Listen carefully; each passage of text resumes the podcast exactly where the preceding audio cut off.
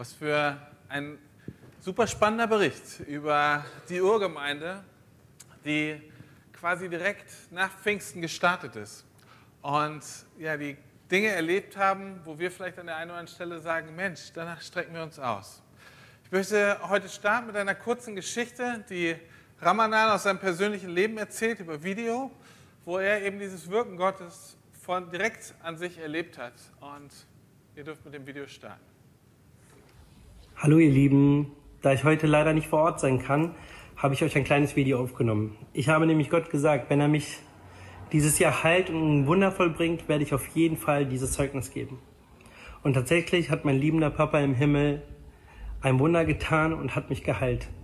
Ich habe nämlich über zehn Jahre mit einer Auswirkung meiner chronischen Krankheit zu kämpfen gehabt und dieses Jahr stand eigentlich eine komplizierte OP bevor. Ich war bei einer Spezialistin gewesen im kurz nach Juni, glaube ich, im Juli. Und ähm, da war ich schon eigentlich drei Wochen geheilt, ohne dass ich das so richtig gemerkt hatte. Ich hatte damit noch ein bisschen zu kämpfen gehabt und sie hat das kontrolliert, ähm, hatte gesagt, dass man, dass ich mir keine Hoffnung machen soll, da das nicht von selbst verheilen kann, ohne diese komplizierte OP. Und ich bin mal nach Hause und habe diesmal echt zu Gott gesagt, ich kann das nicht machen. Ich kann nicht diese OP machen. Nicht wegen meinen Kindern, wegen meiner Familie, meiner Gesundheit, meinem Job und alles drumherum. Ja, ich kann es einfach nicht machen. Und ich bin diesmal echt angewiesen, Gott, auf dein Wunder. Und ich habe daran festgehalten und Sabatini hat auch jeden Tag dafür gebetet. Und hier stehe ich und sechs Monate später habe ich immer noch keine Auswirkungen davon und bin geheilt davon. Normalerweise hast du oder hat man ähm, bei, der, bei dieser Auswirkung nach zwei oder drei Wochen merkt man einfach, okay, das ist wieder da und du hast wieder Probleme damit. Aber nach sechs Wochen, äh, nach sechs Monaten kann ich sagen, ich bin geheilt. Und dafür bin ich unglaublich dankbar und ich wollte euch einfach ermutigen, ich habe zehn Jahre damit gekämpft. Wenn es Gottes Zeit ist, es ist sein Zeitplan, wenn es Gottes Zeit ist, und wir daran auch festhalten und glauben, dass er immer noch Wunder vollbringen kann, dann kann er das machen. Und ich bin Gott wirklich dankbar von ganzem Herzen. Nicht nur ich, meine Familie auch. Und ganz, ganz viele Leute wissen das von mir. Und äh, ich möchte einfach ein Zeugnis dafür sein, dass Gott der wahre Gott ist, dass er real ist und dass er Wunder vollbringen kann und dass er die Gebete erhört. Dankeschön. Ich wünsche euch einen wunderbaren Gottesdienst und wir sehen uns im nächsten Jahr. Schöne Grüße aus Stuttgart. Ja, wir freuen uns riesig. Wir sehen Ramadan hoffentlich nächste Woche wieder. Das war noch das Video vom Silvestergottesdienst und die Leute, die da waren, haben es vielleicht schon mal gesehen. Aber ich dachte, das ist eine schöne Erinnerung und auch dann ja einfach etwas, was erzählt werden muss, wie Gott wirkt. Wenn Gott handelt, dann, dann sehen wir einfach staunend zu, weil vielleicht Dinge passieren, ja, auf die wir lange gewartet haben. Und ich bin so dankbar, dass wir diese Situation immer noch erleben. Wo stehst du gerade, wenn es um Wunder geht? Was beschäftigt dich?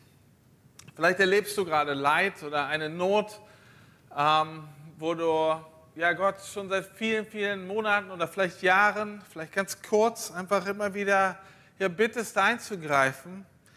Vielleicht hast du akzeptiert, dass es halt so ist und äh, gehst weiter und sagst, das ist jetzt nicht mehr so mein Thema. Vielleicht bist du mit Gott gerade im Streit oder du hast Frieden gefunden mit ihm. Was es auch immer ist, wir merken bei diesem Thema, Wunder passieren, Heilungen passieren, da ist irgendwie dann doch so eine gewisse Spannung, die meistens aus unserer Geschichte herauskommt.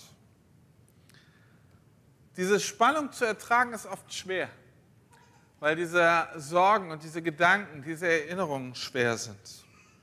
Aber wenn wir Zeugnisse hören oder letztlich auch wenn wir in der Bibel lesen, dann ist, sind diese Geschichten genau dafür da, dass sie uns doch neue Hoffnung geben.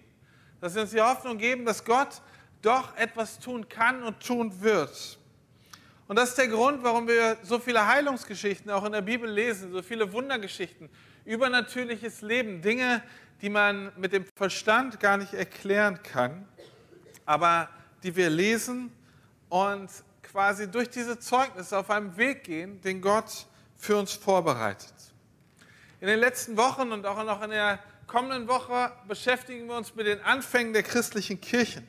Das Spannende ist, auch wenn jetzt die Landschaft von Gemeinden und Kirchen und christlichen Verbänden unglaublich groß und unglaublich breit sind, hat alles einen gemeinsamen Anfang. Und diesen gemeinsamen Anfang hat Alexandra gerade vorgelesen, finden wir in Apostelgeschichte 2, nämlich durch das Pfingsterlebnis, wo Gott seine Gemeinde, seine Nachfolger mit dem Heiligen Geist erfüllt hat und plötzlich eine Veränderung in der ganzen Gesellschaft stattfand. Und diese Geschichte ist weit weg von allen Spaltungen, die die Kirche hinterher noch erfahren hat. Und ganz am Anfang, sie ist die Quelle der Entwicklung. Und wir stellen fest, zu dieser Zeit geht da krass die Post ab.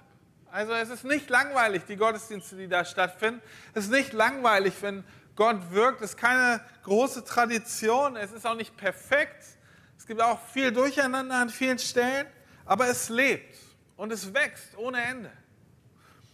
Und es ist auch klar, dass es die Möglichkeiten der Menschen dort vor Ort komplett übersteigt. Ihr müsst euch überlegen, das sind zwölf einfache Männer, noch eine Gruppe von, weiß ich nicht, ungefähr insgesamt 70 Menschen, die mit einer Organisation von Tausenden in ihrem Leben noch nie zu tun gehabt haben. Das sind keine business-erfahrenen Personen, die genau wissen, ah, das ist der nächste Schritt, sondern es müsste sie eigentlich überfordern, was da passiert, aber das tut es nicht. Ganz im Gegenteil.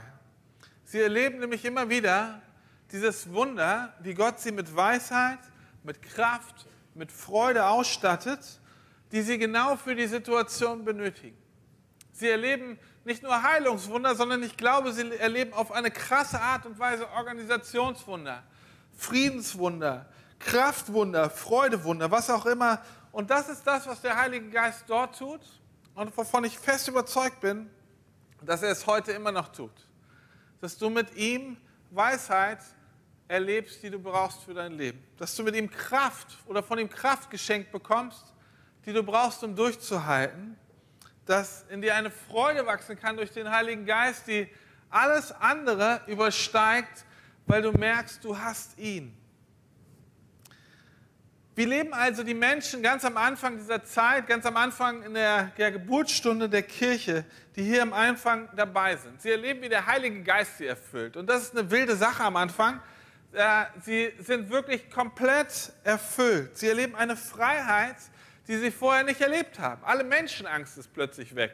Sie, also Petrus, der sich noch vor ein paar Wochen vorher versteckt hat aufgrund seines Glaubens zu Jesus, fängt jetzt an, sich direkt öffentlich in den Tempel zu stellen, obwohl er weiß, dass, äh, dass die Oberen genauso wenig, den Oberen das genauso wenig gefällt. Und er fängt an zu predigen. Er redet über Jesus. Er hat keine Angst mehr. Stell dir das vor, ein Leben komplett ohne Angst. Sie sind erfüllt von krasser Liebe, Hingabe, Barmherzigkeit. Sie kümmern sich eben um die Leute, die Hilfe und Barmherzigkeit brauchen. Sie bekommen Offenbarung und erinnern sich. Plötzlich erzählen diese und lehren diese Fischer und Leute aus einfachen Berufen, lehren tiefste Theologie, echte Wahrheit. Sie haben Möglichkeiten, oder sie, sie, der Heilige Geist erinnert sie an Stellen, wie es schon im Alten Testament offenbart wurde. Sie haben Mut. Sie haben das richtige Wort zur richtigen Zeit. Und sie haben ein Organisationstalent, was ja auch krass viele Sachen übersteigt. Plötzlich äh, haben sie diese Tausende von Leuten, die sie in Kleingruppen und Hauskirchen organisieren. Sie erleben eine Veränderung und spüren, Jesus hat nicht ein leeres Versprechen abgegeben, als er gesagt hat, ich bin bei euch alle Tage bis an der Weltende, sondern Jesus ist da. Und wir haben in den letzten zwei Wochen über die vier zentralen ja, Programmevents gesprochen, das, was sie immer wieder taten, wo sie sich darauf quasi auch als Gemeinschaft darauf verpflichteten. Da war einmal die Lehre der Apostel, ähm, die Gemeinschaft, die sie miteinander haben, das tägliche Abendmahl und Gebet, was sie miteinander feierten. Und wir stellen also fest, was hier passiert, dieses Kommen des Heiligen Geistes verändert plötzlich alles. Es ist wie ja, ein Unterschied wie Tag und Nacht. Der Heilige Geist hat keine Grenzen und er hat keine Begrenzung und genau das ist, was die Gemeinde hier erfährt. Aus der lokalen Begrenztheit von Jesus, ja, die er so ganz natürlich als Mensch hatte, er konnte als Mensch immer nur an einer Stelle sein wird quasi die Gegenwart Gottes in allen Menschen. Plötzlich ist es nicht nur auf einen Ort konzentriert, sondern überall, wo eine Person gefüllt mit dem Heiligen Geist hinkommt, ist Gottes Gegenwart auf eine besondere Art und Weise da. Die Menschen dort sind in ihm, in Jesus und er ist in ihnen, so wie Johannes das hinterher nochmal in einem Zitat von Jesus in seinem Evangelium schreibt. Er sagt, Jesus ist in uns und wir sind in Jesus und dann ist dort Kraft und diese Kraft strömt aus ihnen heraus.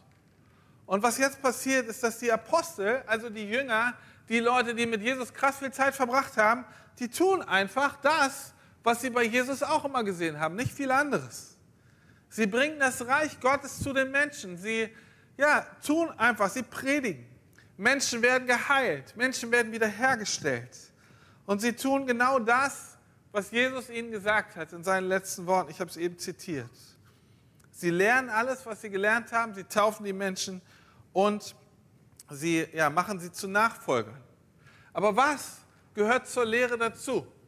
Also, ihr wisst es selber, Dinge, die man einfach nur hört und gelehrt kriegt, so, wenn man die nicht tut, dann werden die irgendwann vergessen. Wenn man sie nicht tut, haben sie keine Kraft.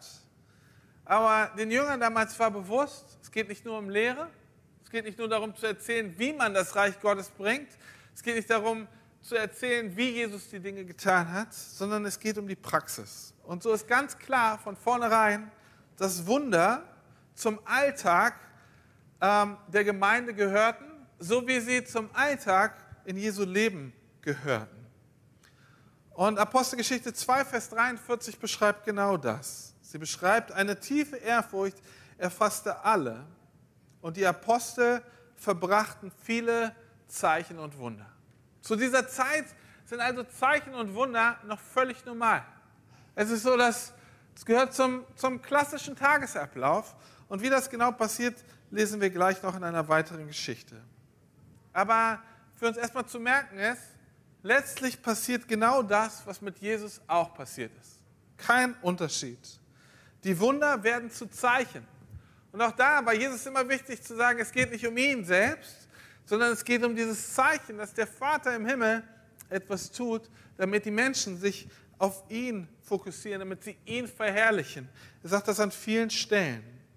Zeichen und Wunder haben in allererster Linie die Aufgabe, Gott zu verherrlichen. Und ich möchte mit euch eine Geschichte die nur ein Kapitel weiter in Apostelgeschichte 3 steht, anschauen, in der das ganz deutlich wird. Und ich lese euch das jetzt einmal vor, was passiert ist und wie es in die Gesellschaft gewirkt hat. Apostelgeschichte 3. Eines Nachmittags gegen 3 Uhr gingen Petrus und Johannes in den Tempel, um am Gebet teilzunehmen. Also genau diese Gebetsstunde, über die vorher berichtet wurde. Als sie hineinkamen, wurde gerade ein Mann herbeigetragen, der von Geburt an gelähmt war. Wie an jedem Tag wurde er an den Eingang des Tempels gebracht, der allgemein die schöne Pforte heißt, damit er dort bei den Leuten betteln könnte, die zum Tempelbezirk kamen. Als er Petrus und Johannes sah, die gerade den Tempel betreten wollten, da bat er auch sie um etwas Geld. Petrus und Johannes blickten ihn an, blickten ihn aufmerksam an und Petrus sagte, sieh uns an. Der gelähmte Mann blickte erwartungsvoll auf, weil er glaubte, dass er jetzt etwas bekäme.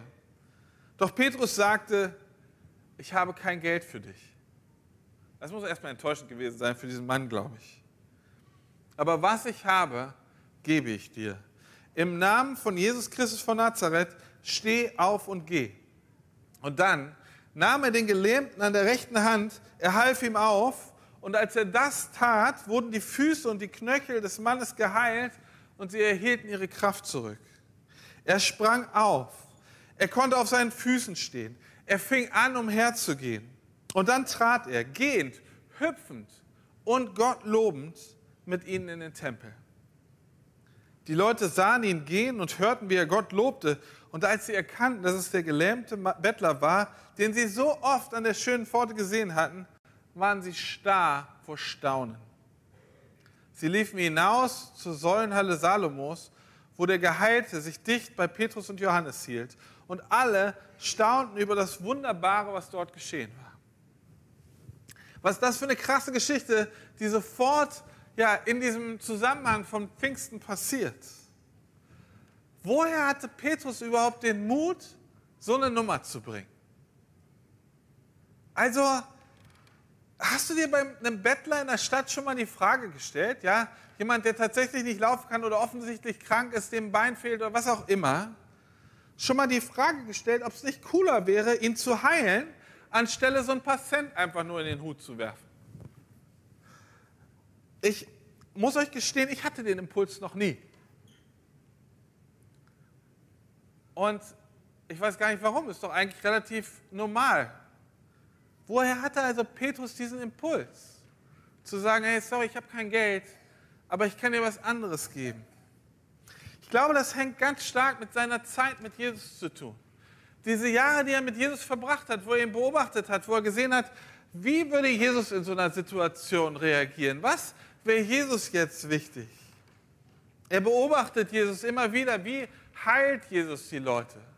Das Erste, was Jesus tatsächlich immer wieder macht, er stoppt bei den Menschen, die ihn rufen. Er geht auf sie zu. Er begibt sich mit ihnen auf Augenhöhe. Und er fragt sie, was möchtest du? Was ist wichtig für dich? Willst du geheilt werden? Was brauchst du? Jesus nimmt sich Zeit. Er achtet. Und dann heilt er die Menschen. Und was Petrus hier tut, ist, er geht genau dieses Risiko ein. Er geht genau dieses Risiko von Jesus ein, zu sagen, diesem Menschen, diesem Bettler auf Augenhöhe zu, äh, zu begegnen und ihm dann Heilung anzubieten. Aber Petrus, das ist ja nicht das Erste, was Petrus mit Jesus erlebt hat. Petrus hat gelernt, Risiken mit ihm zu gehen. Ich erinnere euch an die Geschichten, wie er bei einem Fischzug von Jesus ähm, ja, beobachtet wurde und dann Jesus ihm sagt, äh, nachdem er gesagt hat, Mensch, ich habe die ganze Nacht nichts gefangen und Jesus sagt, geh doch nochmal wirft deine Netze auf der einen Seite des Bootes aus und er macht einen Fang, den sein eigenes Boot nicht alleine äh, halten kann. Er spürt, wenn Jesus etwas sagt und wenn er das Risiko eingeht, versorgt ihn Jesus. Vielleicht erinnert er sich an die Geschichte, wo Jesus ihm auf dem See gesagt hat, komm zu mir. Und Petrus tritt aus dem Boot heraus, er nimmt dieses Risiko und läuft Jesus entgegen. Petrus hat mit Jesus in seiner Geschichte etwas erlebt, was ihm geholfen hat, dieses krasse Risiko einzugehen, dem Bettler zu sagen, ich gebe dir, was ich habe, im Namen von Jesus, steh auf und geh. Er tut einfach, was er gelernt hat. Und diese Heilung ist total faszinierend von diesem Mann. Dort steht, und vielleicht kennen die einen oder anderen das aus einem alten Kinderlied, nachdem er, ja, nachdem die Kraft in seinen Knöcheln, in seinen Beinen wieder da ist, steht dort, er ging und er sprang und er lobte Gott. Diese Heilung, die dieser Mann passiert, ist mehr als einfach nur eine körperliche Heilung. So cool die ist. Also wie wunderbar für einen Mann, der immer schon an diesen Tempel zum Betteln hingetragen wurde, der plötzlich gehen kann, aber es passiert noch mehr. Er geht, er springt und er lobt Gott. Und das Gehen ist so dieses Zeichen dafür für die körperliche Heilung, die er erfährt. Gehen war alles, was er wollte. Es passiert, was vorher nicht möglich war. Alles das, was sich dieser Mann vielleicht hätte in den kühnsten Träumen vorstellen können, dass er sagt, eines Tages brauche ich nicht mehr getragen werden, sondern ich kann mich alleine fortbewegen. Er geht. Aber es geht weiter. Er springt. Und was ist, wann, wann, hast du das, wann bist du das letzte Mal gesprungen? Ja, also, weiß ich nicht. Weil, also ich glaube, ich, ich springe, wenn ich mich so freue, dass mein Körper es nicht mehr aushält, weil ich sage, krass, das ist eine Entlastung. Und ich glaube, genau das ist bei diesem Typ passiert. Emotional ist bei ihm was, was geheilt, was wiederhergestellt, wiederhergestellt worden, dass er es nicht anders konnte, als rumzuspringen. Dass die Freude einfach in dieser Heilung für ihn tatsächlich diesen Ausdruck von der emotionalen und seelischen Heilung gemacht hat. Hier ist etwas passiert, was ihn endlich wieder begeistert hat werden lassen, was ihn endlich wieder Freude hat spüren lassen. Die Sorgen waren vorbei. Und das Dritte, was dieser Mann tut, er lobt Gott. Und das, auch das ist wieder ein Zeichen für eine Heilung, die in ihm passiert ist, nämlich in seinem Geist. Dieser Mann war jeden Tag an dem Ort, wo die Juden die Gegenwart Gottes benannten. Jeden Tag am Tempel. Und ich vermute wenigstens, dass er jeden Tag irgendwie auch Gott gesagt hat, ich sitze hier, ich kann nicht mal rein zu dir, weil ich mich nicht bewegen kann. Menschen, die auf ihm zugekommen sind und ihn mit religiös vielleicht sogar verurteilt haben und zu sagen, ja, du kannst nicht gehen, weil du bestimmt irgendwas gemacht hast. Und deswegen sagt Gott nicht nur so sinnbildlich, du darfst nicht zu mir kommen, sondern du sitzt immer nur vor dem Tor. Du kommst nie in seine Gegenwart rein. Was muss das für eine Frustration gewesen sein, Gott immer wieder zu bitten und zu merken, irgendwie ist da diese Distanz. Und die Distanz ist einfach unüberbrückbar. Er wendet sich nicht mir zu, aber ich kann nicht mehr in den Tempel hineinlaufen. Und was hier passiert durch diese Heilung, ist, dass er anfangen kann, Gott zu loben. Er kann in seine Gegenwart reinkommen. Das, was in seinem Herzen kaputt war, ist plötzlich geheilt durch diesen Moment und diesen Schritt.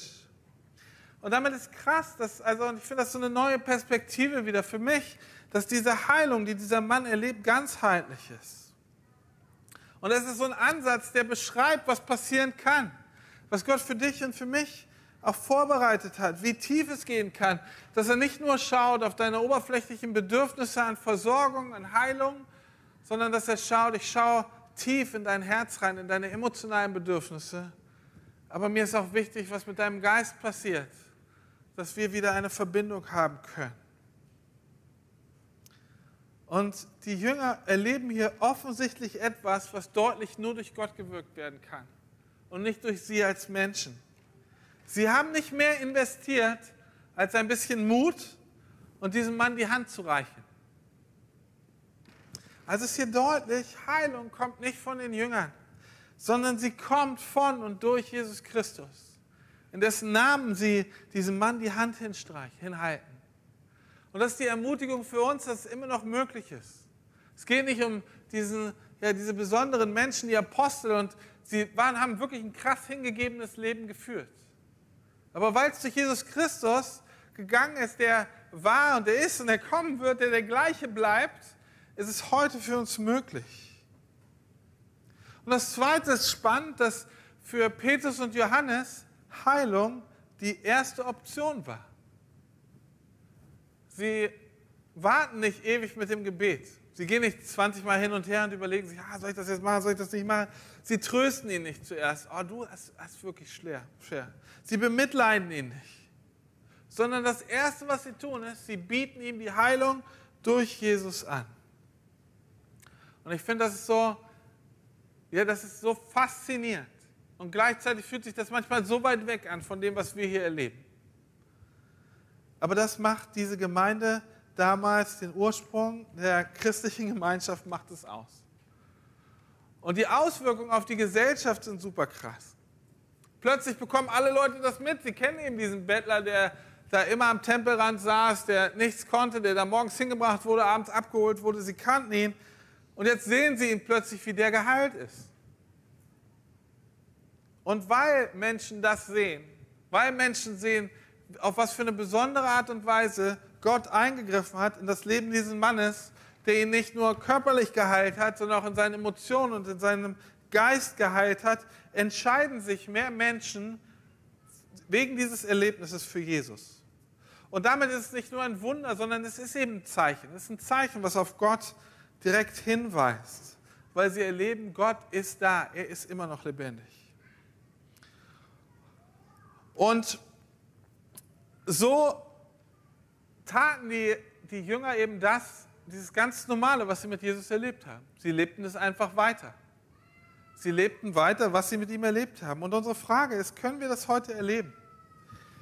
In unserem heutigen Erleben, ich sage das schon ein paar Mal jetzt gesagt und ich weiß nicht, wie es dir vielleicht geht, aber in unserem heutigen Erleben sind Wunder ja eher etwas Besonderes. Ja, wir, müssen, wir müssen intensiv danach suchen, zu sagen, ja, wer hat hier ein Wunder erlebt? Und vielleicht hören wir da manchmal so eine Geschichte, dass jemand sagt, oh, ich habe gestern gebetet und ich habe einen Parkplatz genau vor meiner Haustür bekommen. Und ich glaube, dass du das als Wunder so annehmen darfst. Aber ich kann auch Leute verstehen, die sagen, ja, was ist das denn für ein Quatsch? Für einen Parkplatz beten? Wir haben größere Probleme, als für einen Parkplatz zu beten. Und auch das stimmt. Aber was stimmt ist, auch stimmt ist, dass Gott eigentlich Wunder für dich vorbereitet hat. Zeichen in deinem Leben, die auf ihn immer wieder zeigen, die dich zu einem Lob Gottes bringen sollen und andere in deinem Umfeld zu einem Lob Gottes bringen sollen. Aber warum gehören jetzt Wunder so selten zu unserem Alltag? Woran liegt es eigentlich? Ich glaube, es hat manchmal mit unserer Erwartungshaltung zu tun. Ja? Aber dass wir sagen, ja, pff, keine Ahnung, wir denken überhaupt nicht drüber nach. Petrus und Johannes, das war ihr erster Impuls. Also wir wissen nicht, was passiert wäre, wenn der Typ nicht geheilt worden wäre, aber ihr erster Impuls war, wir gehen jetzt dahin und sagen, wir haben hier kein Geld für dich, aber wir können dir Heilung von Jesus anbieten. Sie hatten eine Erwartungshaltung, dass Gott wirklich etwas tut. Sie hatten auch ja, eine besondere Erfahrung und vielleicht fehlt uns auch manchmal die Erfahrung, dass wir sagen, Mensch, ich habe noch gar nicht so richtig Wunder erlebt. Wenn ich keine Erfahrung habe, wie soll ich das weitergeben? Vielleicht geht es dir auch manchmal so, dass du sagst, das hat so ein, das so ein seelsorgerliches Gespür, das dich davon abhält, irgendwie ein Wunder, so offensiv mit so einer Wundererwartung daran zu gehen, weil du sagst, ja, was passiert denn, wenn ich bete und nichts passiert? Was passiert denn, mache ich der Person nicht krasse Hoffnung, wenn ich sage, jetzt steh auf und geh und dann passiert nichts? Ist das seelsorgerlich nicht unverantwortlich, in so einer krassen Art und Weise darauf zuzugehen? Es, ich glaube, wir erleben auch einige Wunder nicht, die wir erleben könnten, weil wir viele Möglichkeiten haben, etwas aus eigener Kraft zu tun. Also, wenn wir zum Beispiel, ja, wir sind krank. Was ist unser erster Impuls normalerweise? Wir sagen, gehen zum Arzt. Das ist richtig. Ist nichts falsch, damit zum Arzt zu gehen. Wenn der Arzt dann sagt, ja, es, man kann nicht helfen, es ist eine krasse Krise, dann kommen manchmal und sagen, ja, Leute und sagen, ja, jetzt hilft nur noch beten. Oder finanzielle Probleme und Herausforderungen, die du reingerutscht bist und du sagst, du fängst an zu rödeln, versuchst überall weiter und das, das Problem ändert sich nicht. Und du kommst zu dem Punkt, wo deine eigene Kraft aufhört und du sagst, jetzt hilft nur noch beten. Und manchmal glaube ich auch, dass wir Wunder nicht erleben, weil es an unserer persönlichen Haltung äh, scheitert vielleicht. Weil da stolz ist und zu sagen, ja nee, dafür vielleicht so, das, das brauche ich nicht. Ich, ich gehe da jetzt alleine durch. Aber letztlich wissen wir, Wunder und all das, worüber wir in der Bibel so viel lesen und die Geschichten, die wir hören, gehören irgendwie in dieses Übernatürliche und Unerklärliche. Und deswegen müssen wir uns genau auf das fokussieren, von dem, was wir in der Bibel zu Wundern ähm, und auch zu Zeichen von ihm wissen, was wir von Gott erkennen können. Und ich glaube, das sind, da gibt es ein paar Punkte. Der erste Punkt ist, dass Heilung und Wiederherstellung immer in Gottes Willen sind. Gott will, dass wir ihn erleben. Wir haben das gerade eben gebetet gemeinsam. Du hast es bekannt im Vater unser wenn wir beten, dein Reich komme, dein Wille geschehe, wie im Himmel, so auf Erden. Das heißt nichts anderes, dass der Wille Gottes im Himmel ja schon passiert. Und wie sieht es im Himmel aus? Da ist kein Geschrei, da ist kein Leid, da ist keine Krankheit mehr, keine Träne, die mehr fließt. Und wir beten, dass das, was dort schon als Wille Gottes passiert, eben in dieser Welt passiert.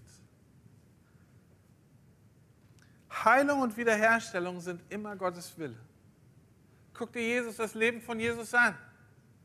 Wo ist er, wie ist er durch die, durch die Menschenmassen hingegangen? Zu, wem, zu welchen Kranken hat er gesagt, nee, dich heile ich nicht? Heilung und Wiederherstellung sind immer sein Wille.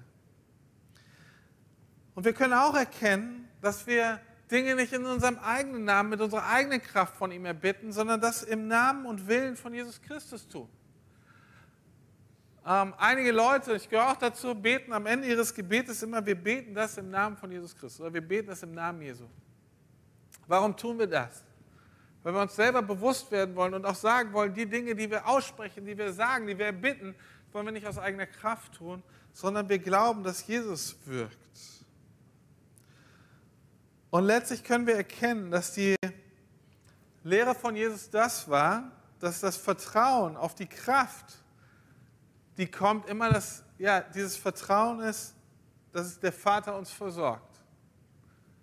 Jesus hat gesagt, ich tue nur das, was ich den Vater tun sehe. Und er hat diese enge Verbindung zum Vater, wo er darauf achtet, was passiert gerade in der über, übernatürlichen Welt? Was passiert gerade? Was hat Gott gerade vor? Und wir beten das aus. Und so verändert sich durch das, was die Jünger erleben, verändert sich die ganze Gesellschaft. Die Gemeinde verändert sich. Es gibt eine krasse Ehrfurcht, weil es mehr gibt, als man sehen kann. Es gibt mehr als die Versammlung im Tempel, mehr als die unglaublich vielen Menschen, sondern es wird klar, hier wirkt eine Kraft, die größer ist als alles andere. Es gibt dieses übernatürliche Handeln als Beweis für die übernatürliche Existenz. Und die Wunder sind immer wieder ein Zeichen, die auf den Vater zeigen und nicht auf die Person, die betet. Also was ist jetzt unser, was ist so der Kern, den wir für uns mitnehmen sollen? Ich glaube, dass wir immer noch und weiterhin auch in dieser Spannung leben werden, dass wir für Dinge und Personen gerade beten, wo nichts passiert. Und das ist schmerzhaft, besonders schmerzhaft, wenn diese Menschen oder wir selber in unserem allernächsten Umfeld sind. Und wir Gott, mit Gott darum ringen, dass er mit Heilung kommt, aber wir sehen, dass die Verzweiflung bleibt, dass die Hoffnungslosigkeit bleibt. Und ich glaube, an dieser Stelle stehen wir manchmal da und ich möchte dir, wenn das deine persönliche Wahrnehmung ist, dir einfach auch Trost zusprechen. Nicht sagen, es ist nicht das, dass du sagst, du musst noch mehr probieren. Wir wollen in Trost und in der Gegenwart Gottes erwarten, dass er trotzdem ein Wunder tut, aber dass er uns und die Personen, um die es geht, auch tröstet. Aber vielleicht brauchst du oder brauchen wir auch manchmal diesen Mut und dieses Sagen, ich, wie ein Kind, was zu seinen Eltern hingeht und sagt, Papa, Mama, ich möchte das haben, ich brauche das. Und bitte versorg mich, bitte schenk mir das. Dass wir in dieser Art und Weise zu unserem himmlischen Vater hingehen und sagen, ich bete jetzt für Heilung für diese Person und Gott, weil du es kannst, bete ich, dass du es machst, dass deine Kraft jetzt kommt, damit es zu einem Zeichen wird. Und ich wünsche mir, dass wir das als Gemeinde mehr erleben. Ich glaube, je mehr wir für Menschen beten, die Heilung brauchen, die Versorgung brauchen, umso mehr werden wir es erleben. Und unsere Aufgabe ist, uns daran zu erinnern, wofür wir gebetet haben, um dann, wenn, wenn Gott wirklich tatsächlich versorgt, wenn er derjenige ist, der uns beschenkt, der uns Sorgen wegnimmt, der uns heilt, dass wir nicht vergessen, ihm Danke zu sagen. Zu sagen, ey Gott, ich merke und spüre dein Leben in meinem Leben. Weil es so einfach ist, dass wir diese guten Dinge, die passieren, vielleicht sogar das eine oder andere Mal für so selbstverständlich nehmen und eben ja, viel von dem, was uns innerlich tief trifft und verletzt, viel länger festhalten. Ich möchte euch anbieten, dass wir heute nach dem Gottesdienst, ähm, wenn du sagst, Mensch, ich wünsche mir eigentlich, dass ich brauche dieses Wunder oder ich habe eine Person in meinem Umfeld, die, die ein Wunder braucht, dass du nach dem Gottesdienst zum Gebet kommen kannst, hier vorne an der Bühne. Und wir wollen uns Zeit nehmen, für dich zu beten und für das, was, was dich beschäftigt. Und gemeinsam in eine Erwartung hineinkommen, dass Gott uns berührt. Und ich glaube, dass wenn wir das erleben und wenn wir, ja, dass es auch möglich ist, das zu erleben, dass unser Umfeld sich verändert. Weil jedes Wunder, ähm, jedes Zeichen ein Zeichen ist, das auf Gott und unseren himmlischen Vater hinweist. Ich möchte beten. Jesus, ich danke dir für diese Geschichte, die wir von Petrus und Johannes lesen können. Und sie ist dieses praktische Beispiel dafür, dass die Jünger einfach an dem weitergelaufen sind, was sie schon von dir gelernt haben. Und du hast sie nicht im Stich gelassen, sondern du hast dich einfach auch zu ihrem Mut gestellt. Jesus, und wir bekennen dir, wir legen das vor dich hin und sind ehrlich, dass, dass, dass diese Realität häufig so weit von unserer Realität entfernt ist. Und dass uns das auch schmerzt, weil wir eben mit Leid konfrontiert sind. Leid in dieser Welt, einfach als globale Welt mit Sorgen, mit Menschen, die auch aus Krisengebieten kommen und die verzweifelt sind, aber auch ganz hier in unserem normalen Umfeld, in unseren Familien, wo wir sagen, Herr, wir brauchen dein Eingreifen. Und ich bete, Jesus, dass du kommst und gerade auch unsere Herzen berührst an der Stelle, wo wir diesen Schmerz spüren und auch diese Enttäuschung, dass du so weit weg bist, wie dieser Mann, der einfach sich weit weg von deiner Gegenwart gefühlt hat, obwohl er doch so nah dran war. Und du hast ihn berührt und geheilt. Hast ihn ganzheitlich wiederhergestellt. Jesus, und ich bete, dass du das in uns auch tust. Dass da, wo unsere Verzweiflung, unsere Trauer, unsere Wut da ist, dass wir die nicht mehr vor dir verstecken, sondern dass wir spüren, Heiliger Geist, du kommst und brichst dort hinein. Und Jesus, in deinem Namen bete ich, dass wir auch Heilung erleben, dass Schmerzen gehen müssen in deinem Namen, dass chronische Krankheiten gehen müssen in deinem Namen. Und dass es zu einem Zeichen wird, so wie Ramadan das erzählt hat, was dich verherrlicht. Weil du der Gott bist, der uns festhält. Weil du der Gott bist, der alles für uns vorbereitet hat. All diese Dinge beten wir in deinem Namen. Amen.